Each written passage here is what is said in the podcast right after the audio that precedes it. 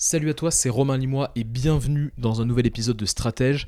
Si tu écoutes cet épisode et que tu me découvres, je suis coach pour entrepreneurs. Il y a mille façons de développer ton business et je t'aide à trouver la tienne, celle qui te correspond vraiment à toi. J'ai fait le constat en fait que la majorité des entrepreneurs euh, sont attirés par les raccourcis, par euh, le petit hack, la petite technique facile, rapide. Mais en fait, la majorité des entrepreneurs ne développent pas de pensée stratégique. Ça, veut dire quoi? Ça veut dire qu'ils ne développent pas de pensée long terme en fait. Ne pensent pas très long terme. Et du coup, mes deux objectifs avec stratège, c'est premièrement de te faire, te faire de te rendre compte en fait que tu es là pour un moment. Tu es en train d'entreprendre, ça va prendre plusieurs années. Donc tu es là pour un moment et du coup, il faut que tu développes une pensée long terme si tu veux encore être pertinent ou être pertinente dans les prochaines années. Ça, c'est la première chose que j'aimerais te faire passer à travers ce podcast. Et la deuxième chose, c'est qu'en fait, j'aimerais te donner toutes les clés pour développer un business qui soit simple, qui soit minimaliste et surtout qui soit résilient. Ça veut dire qu'il résiste aux crises. On sait qu'il y a beaucoup d'incertitudes en ce moment et à mon avis, ça va aller crescendo, énormément d'incertitudes au niveau de l'économie, au niveau du social, etc toi, ton business, tu as envie qu'il soit encore là dans 10 ans. Et tu as envie qu'il soit résilient, qu'il te soutienne, quelle que soit bah, l'incertitude des prochaines années, en fait.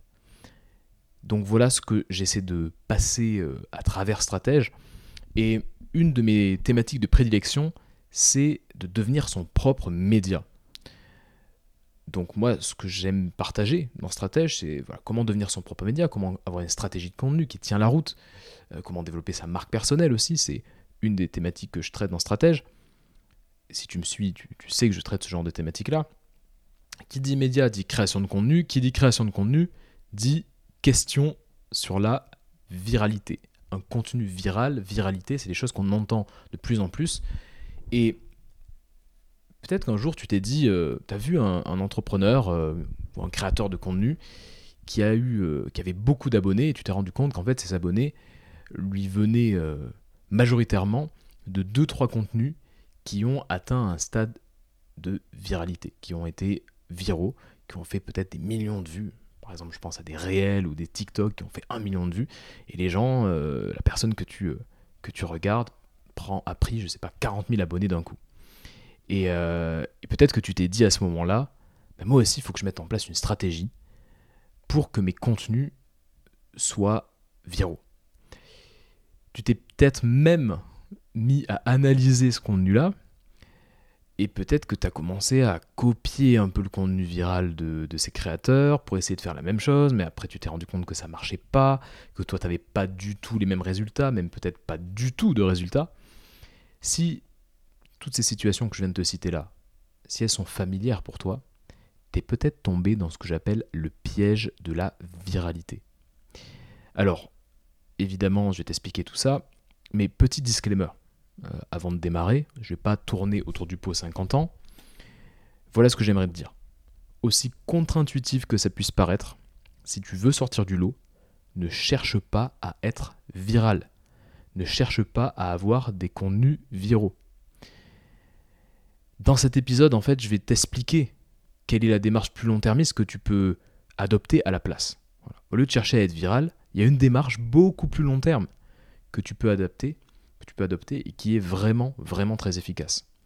Alors, j'ai décidé de te partager le programme. Je le fais de moins en moins, mais là, il y a vraiment trois concepts phares que je vais te partager dans les prochaines minutes. Et du coup, j'ai envie de te partager un peu le programme pour que tu aies une idée de ce qui t'attend, à quelle sauce tu vas être mangé. Alors déjà, la première, euh, chose que je vais te partager, c'est que hum, le film Scarface peut t'apprendre quelque chose autour de ta stratégie de contenu. Et je vais t'expliquer ce que, ce que Scarface peut t'apprendre. Pourquoi euh, c'est le moment d'être à contre-courant, d'avoir un esprit contrarien? Ça, c'est la deuxième chose. Et puis la troisième, troisième partie, c'est pourquoi j'ai changé d'avis sur le snack content et pourquoi tu devrais aussi. Le snack content, c'est tous ces petits contenus du type... Euh, euh, réel, TikTok, Shorts, euh, des petits contenus qui se consomment comme du snacking, qui se consomment comme ça, une sorte de boulimie de, contenu, comme on mange des chips, mais on consomme ce genre de, contenu-là. J'ai changé d'avis euh, sur ce contenu, ce snack content, et toi aussi tu devrais changer d'avis. Voilà les trois parties de ce qui t'attend dans cet épisode. Et avant de démarrer, si l'épisode te plaît, je t'invite à le partager autour de toi. Partage même juste à un seul entrepreneur. Tu prends le lien de l'épisode et puis tu l'envoies à cet entrepreneur. Peut-être que cet entrepreneur serait. Euh, bah, peut-être que tu vas vraiment l'aider euh, parce qu'il va comprendre un certain nombre de concepts, passer à l'action, appliquer. Tu sais que j'aime bien te donner des concepts que tu peux appliquer tout de suite dès que tu finis l'épisode. Donc n'hésite pas à partager cet épisode, c'est très très important.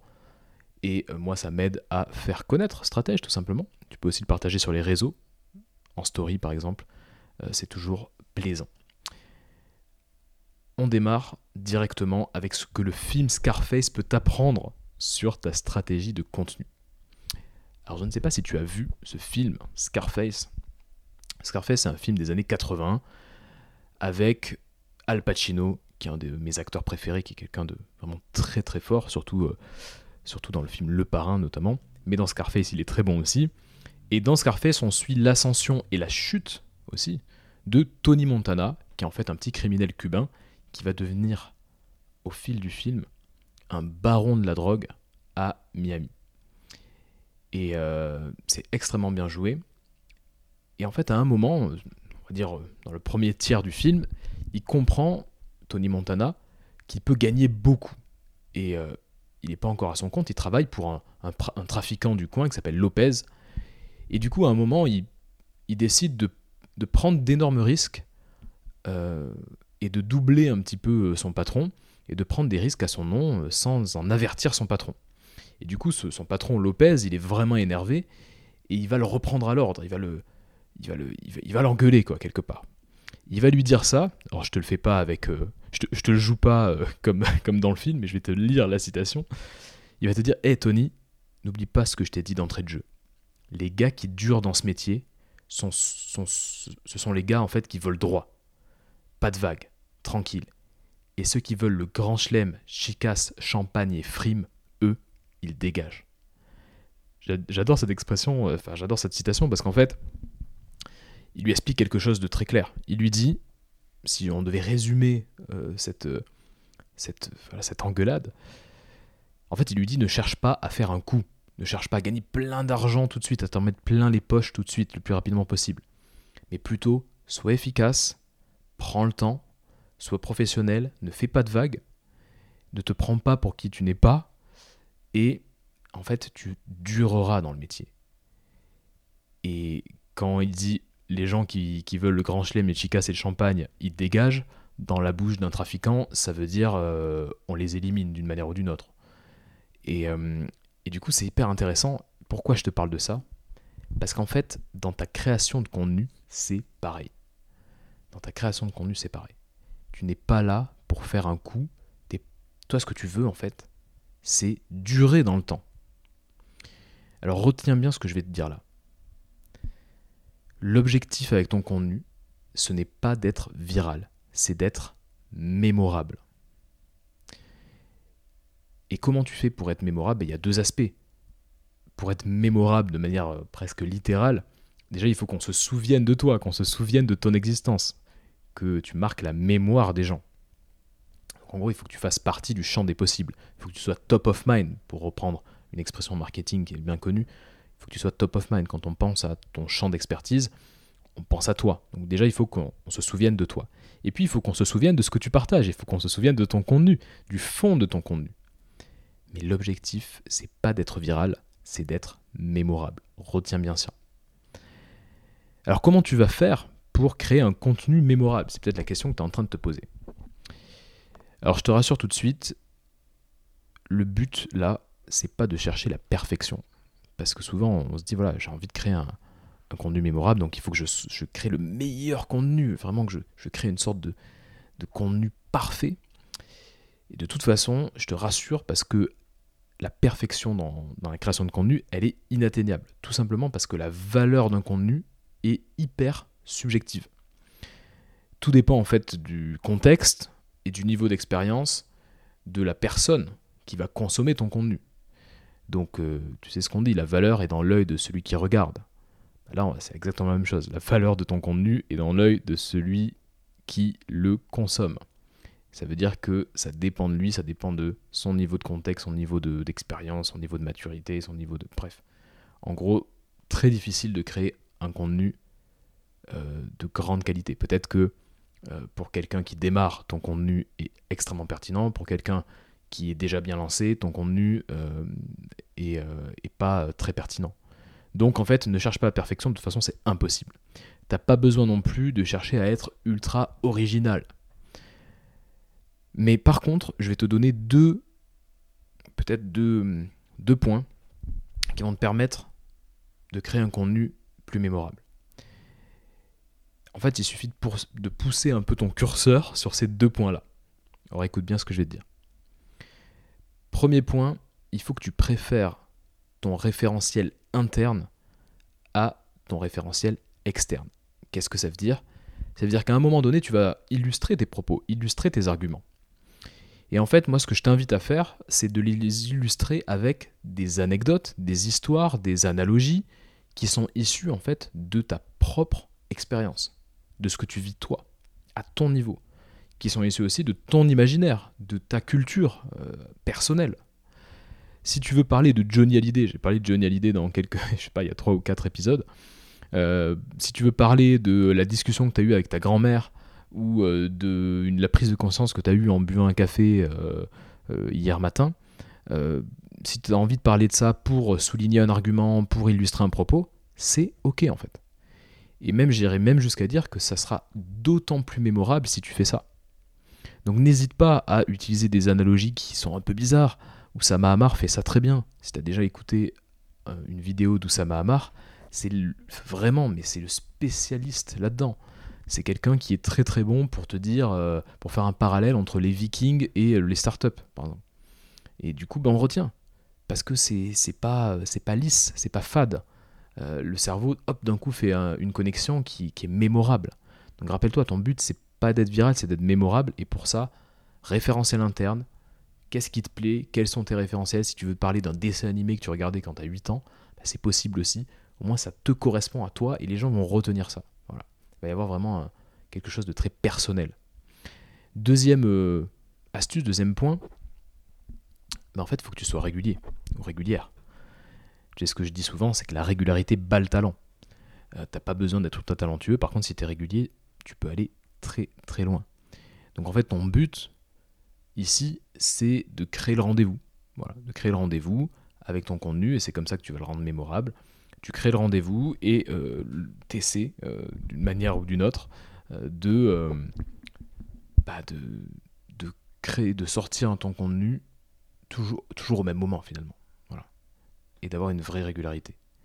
J'ai discuté avec un ami entrepreneur euh, cette semaine et il m'a dit un truc intéressant. Il m'a dit Mon frère s'est mis à la création de contenu, je suis trop content. Et en fait, ça fait deux mois qu'il crée un post par jour sur LinkedIn. Et il me dit En fait, il n'a pas beaucoup de likes, il n'a pas beaucoup de commentaires sur chaque post, mais il m'a dit qu'il avait reçu 10 propositions, que ce soit de mission freelance ou même d'emploi, de CDI. Donc il est régulier depuis deux mois. Il n'a pas énormément de likes. Il cherche pas à être viral. Il n'a pas un post qui a fait 3 euh, millions de vues. Par contre, bah, il est là. Il est présent. Il est régulier. Il est visible. Et bah, au, final, bah, ça le rend mémorable. Et les gens se rappellent de lui. Et finalement, le contact. Donc, deux points pour être mémorable.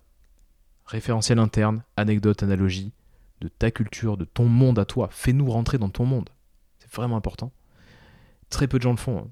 Je, souligne ça parce que vraiment très peu de gens font ça. Fais-nous rentrer dans ton monde. Je veux que tu me parles euh, de, tes, euh, de tes balades au fin fond de la Creuse euh, quand tu avais 8 ans. je veux que tu me parles de, choses qui te correspondent à toi. C'est comme ça qu'on va retenir.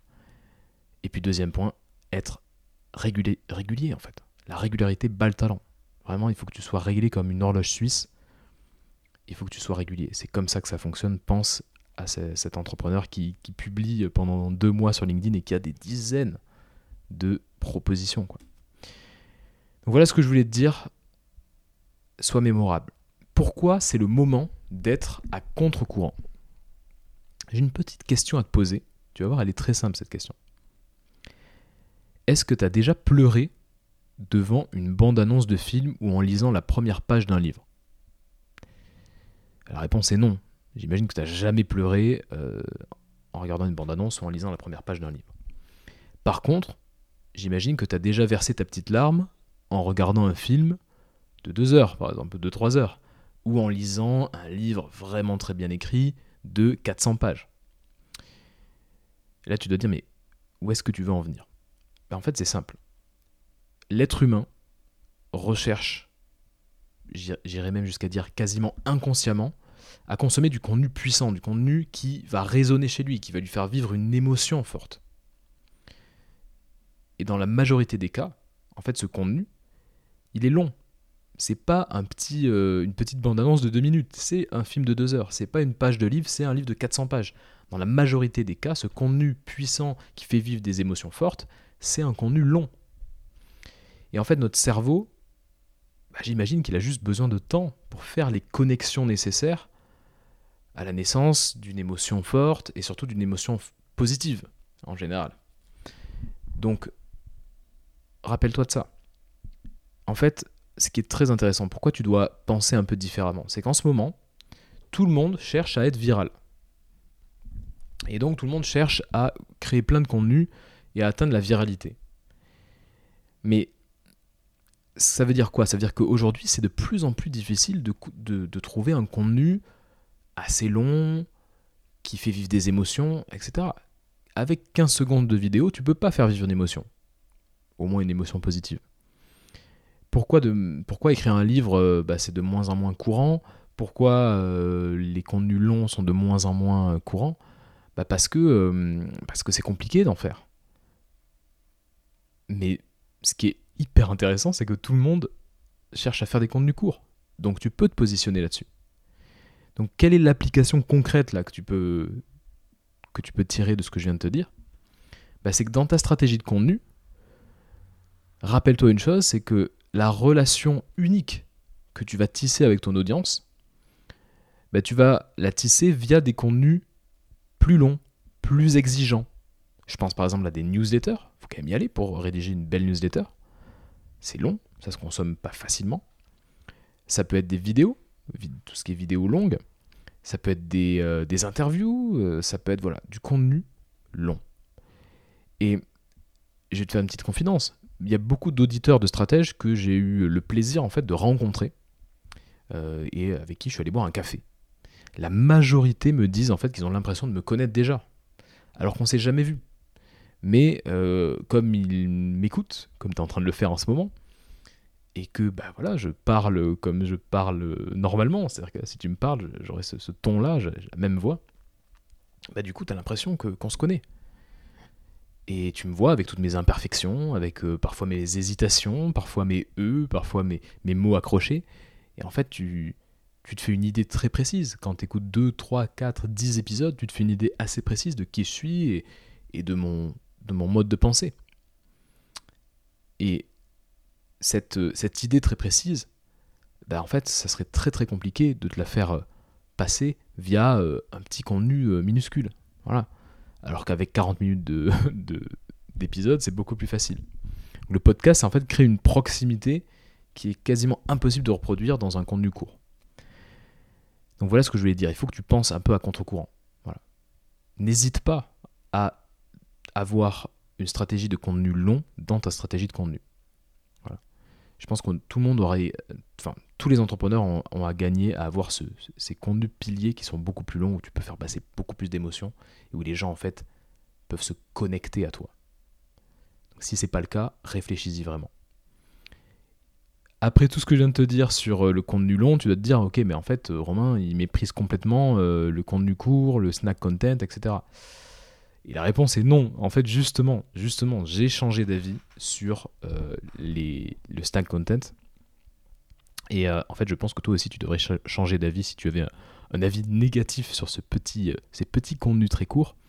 Tu devrais aussi changer d'avis. Alors cet été, j'ai j'ai lu une biographie de Paul Ricard. Paul Ricard, tout simplement le créateur du pastis Ricard, et euh, c'est une des biographies d'entrepreneurs qui euh, m'a le plus marqué. Euh, elle est toute courte, mais elle est vraiment très impactante. Parce qu'en fait, tu te rends compte que c'est quand même un entrepreneur fascinant qui, s'il était un Américain, aurait eu des films autour de lui, quoi. Et enfin, sur, sur, sur, sa vie. Et donc, Paul Ricard, très intéressant, très impressionnant. Et en fait, il y a une anecdote qui m'a qui m'a marqué. Il y a un milliard d'anecdotes qui m'a marqué. On aura l'occasion d'en reparler. si ça t'intéresse, viens, viens m'en parler sur les réseaux parce que j'ai plein plein de trucs à raconter là-dessus. Mais il y a, quelque chose qui m'a marqué, c'est que dans les années 30, donc le Ricard, c'est 1932. Donc euh, c'est assez, tôt, en, pleine, en pleine crise à vrai dire. Hein, il sort euh, Ricard en pleine crise, juste avant la guerre. Euh, et en fait, dans les années 30, il y avait beaucoup de marques de pastis. Et donc la concurrence était vraiment très rude. Et donc en fait, Paul Ricard, il a eu une idée géniale que ses concurrents n'avaient pas eu, vraisemblablement. C'était en fait de distribuer à tous les bars de Marseille des mignonnettes de Ricard.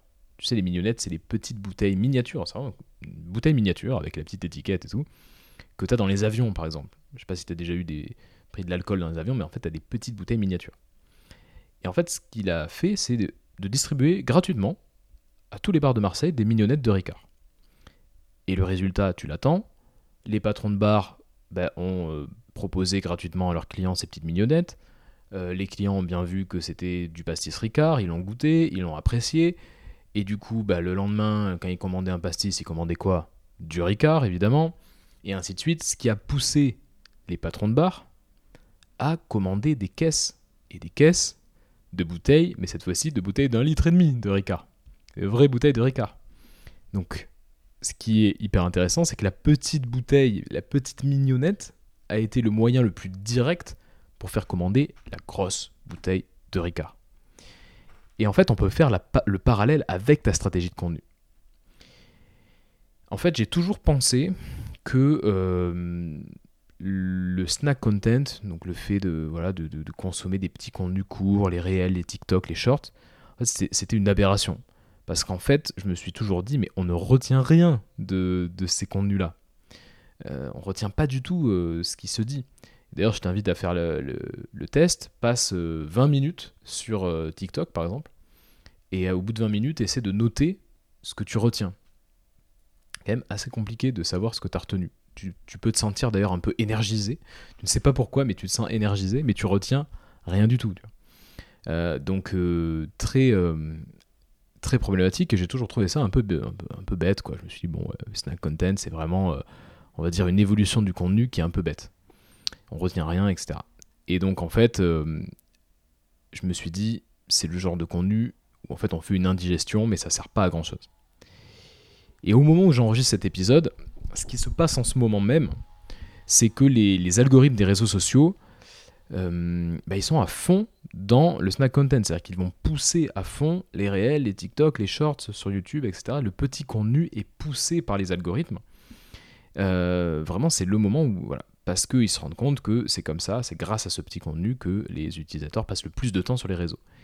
Et en fait, ce qui est vraiment fascinant, c'est que ces réseaux deviennent des plateformes de découverte, où le but, c'est plus vraiment de euh, communiquer à fond euh, et de, poster sa, sa, vie. Le but, c'est de découvrir des créateurs de contenu. Donc en fait, c'est vraiment devenu des plateformes de créateurs de contenu avec des contenus originaux, ils se rendent compte que c'est grâce à ces créateurs de contenu que les utilisateurs passent du temps sur les, sur les réseaux. donc on n'est plus trop là pour discuter, on est plus là pour découvrir. C'est des plateformes de découverte. Et ça, ça change tout.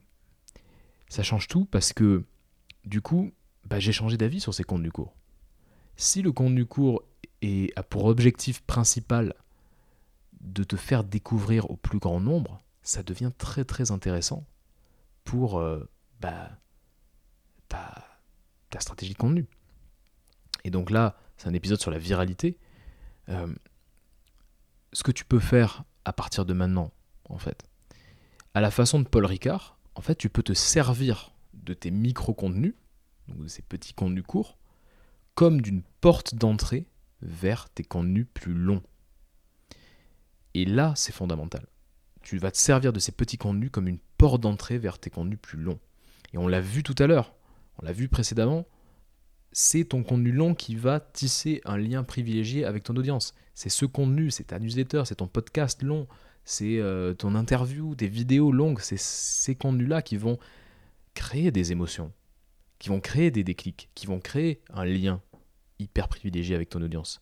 Donc il faut que tu amènes ton audience sur ces contenus-là. Si t'en as pas, il faut que t'en aies. Et si t'en as, il faut que tu les amènes sur ce contenu-là. Ce contenu long, ce contenu intense, ce contenu émotionnel. Et pour ça, rien de mieux, au moment en tout cas où j'enregistre cet épisode, peut-être que ça changera, mais au moment où j'enregistre cet épisode, rien de mieux que le petit contenu, le petit snack content qui avant ne servait à rien et qui aujourd'hui est ultra puissant pour ça. Alors prends le snack content, le, micro contenu pour ce qu'il est, c'est-à-dire une porte d'entrée qui va directement donner sur ton contenu long, celui qui est efficace sur le long terme. Alors comment tu peux appliquer concrètement ce que je viens de te dire? À la fin de ton contenu court, tu peux dire par exemple abonne-toi, si tu fais un réel, par exemple, abonne-toi. Tu peux dire euh, la suite de ce que je viens de te raconter. Il y a le point 1 et le point 2 que je viens de te raconter dans le, dans le contenu court. Si tu veux le point 3, ben, c'est dans ma newsletter du jour. Ou si tu veux le point 3, tu peux aller sur mon canal Telegram ou tu peux écouter l'épisode X de mon podcast. Voilà, les, amener petit à petit à, faire le pas et à consommer quelque chose de beaucoup plus mémorable, justement. On parlait de mémorable tout à l'heure. Donc cherche pas forcément la viralité, mais utilise, les algorithmes et utilise les différentes formes de contenu à ton avantage. Pense aux mignonnettes de Paul Ricard. Voilà ce que je voulais dire sur cette troisième partie on arrive à la fin de cet épisode. Tu sais maintenant que tu ne dois pas chercher la viralité, tu dois chercher à être mémorable. Tu, tu peux avoir vraiment, et je, t'invite à avoir vraiment une stratégie de contenu qui comprend à la fois du contenu court et du contenu long. Donc si tu n'as que du contenu court et pas de contenu long, bah, crée du contenu long. Si c'est l'inverse, crée du contenu court et fais-les travailler ensemble. Fais en sorte que l'un soit la porte d'entrée pour l'autre. En tout cas, c'est vraiment important. N'oublie jamais ça. L'être humain recherche une émotion dans ton contenu aussi. Ça ne veut pas forcément dire de, pleurer euh, de chaudes larmes, mais ça veut dire avoir un petit déclic, avoir un petit frisson, avoir un petit. Peut-être que là, en m'écoutant, là, ça fait plusieurs minutes que tu m'écoutes, quasiment 30 minutes que tu m'écoutes, peut-être que tu as eu quelques déclics. Tu t'es dit, ah ouais, ça, je l'avais pas compris comme ça. Mais ça, c'est une émotion qui est positive. Cette émotion, tu aurais probablement pas pu l'avoir sur un, sur un réel, par exemple. Donc réfléchis à ça n'oublie pas, n'oublie pas que, que, ton contenu doit impacter les gens.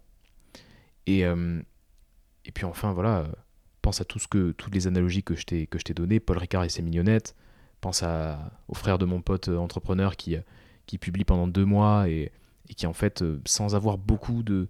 sans toucher beaucoup de monde, à vrai dire, touche suffisamment de monde pour avoir 10 propositions de job.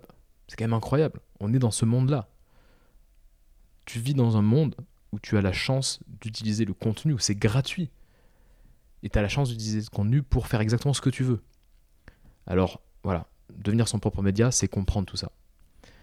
Voilà pour aujourd'hui. N'oublie pas que je propose aussi du coaching. Mon job quand je fais du coaching, quand je suis en accompagnement de coaching, c'est de trouver des solutions. Quand on est entrepreneur, on a plein d'obstacles sur notre route et parfois, on a du mal à voir tout seul les solutions. Eh ben, prendre un coach, c'est justement avoir un regard extérieur. Parfois, j'ai les réponses, parfois, on réfléchit ensemble. Mais ce qui est sûr, c'est que le but, c'est d'avoir une présence rassurante à côté de toi, quelqu'un qui va t'aider à avancer beaucoup plus vite. On va beaucoup plus vite avec un coach. Moi-même, je me fais coacher depuis des années et c'est devenu indispensable pour moi. Donc voilà ce que je te propose. Si tu penses que c'est le bon moment pour toi de te faire accompagner sur 3 mois, sur 6 mois, viens m'en parler ou remplis directement le formulaire que tu trouveras en description. Je te souhaite une excellente journée. À la semaine prochaine.